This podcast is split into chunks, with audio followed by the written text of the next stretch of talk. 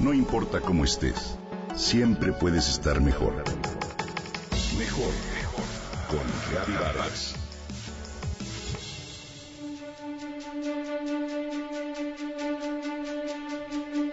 Cuando entramos a un lugar que nos acoge, solemos decir, qué buena vibra tiene este lugar. O al estar con alguien que nos parece muy agradable, podemos atribuirlo a que vibramos en la misma frecuencia, ¿cierto? Durante el siglo XX, los físicos descubrieron que la materia es en realidad energía y cada elemento vibra con distinta frecuencia.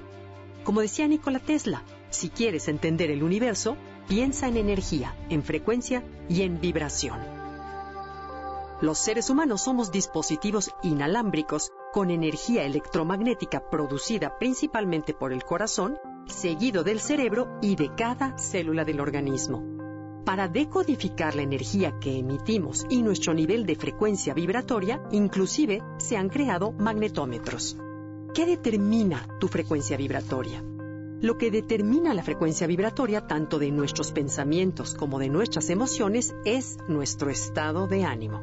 Recordemos que las emociones son en sí mismas solo información. No hay emociones buenas o malas. Las emociones que llamamos positivas por la manera en que nos hacen sentir, como por ejemplo el amor, el aprecio, la gratitud y demás, nos llevan a vibrar en frecuencias altas y rápidas.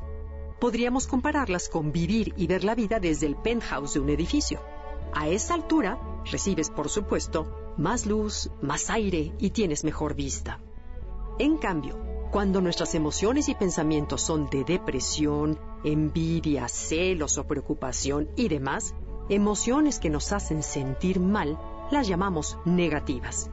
Y cuando las experimentamos, vivimos en el sótano 3 del edificio, en la oscuridad, con humedad, sin luz y sin ventilación.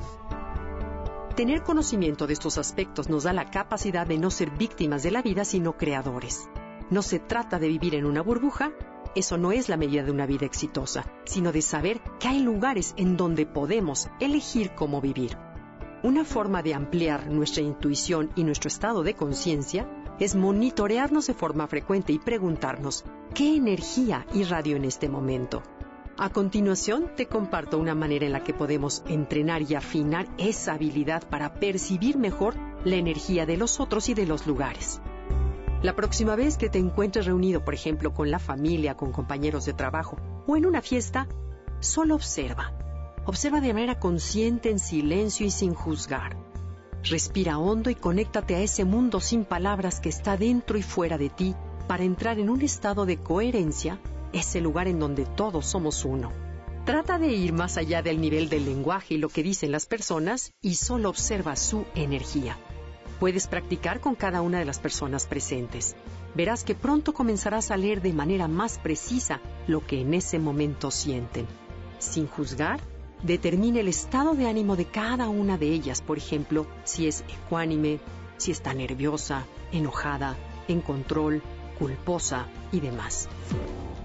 Observa cómo puedes percibir dicho estado de ánimo sin involucrarte, lo que te dará una visión más clara de las cosas. Procura permanecer en silencio sin emitir tu opinión y percibe qué pasa. ¿Cómo te sientes? Si te cuesta trabajo, si puedes fluir bien en ese entorno. Confía en ti mismo. Desde ese lugar, ten la seguridad de que la información es acertada. Y por último, recuerda monitorearte y darte cuenta de la energía que tú generas y diseminas en el ambiente, con la conciencia de que todos somos vibración.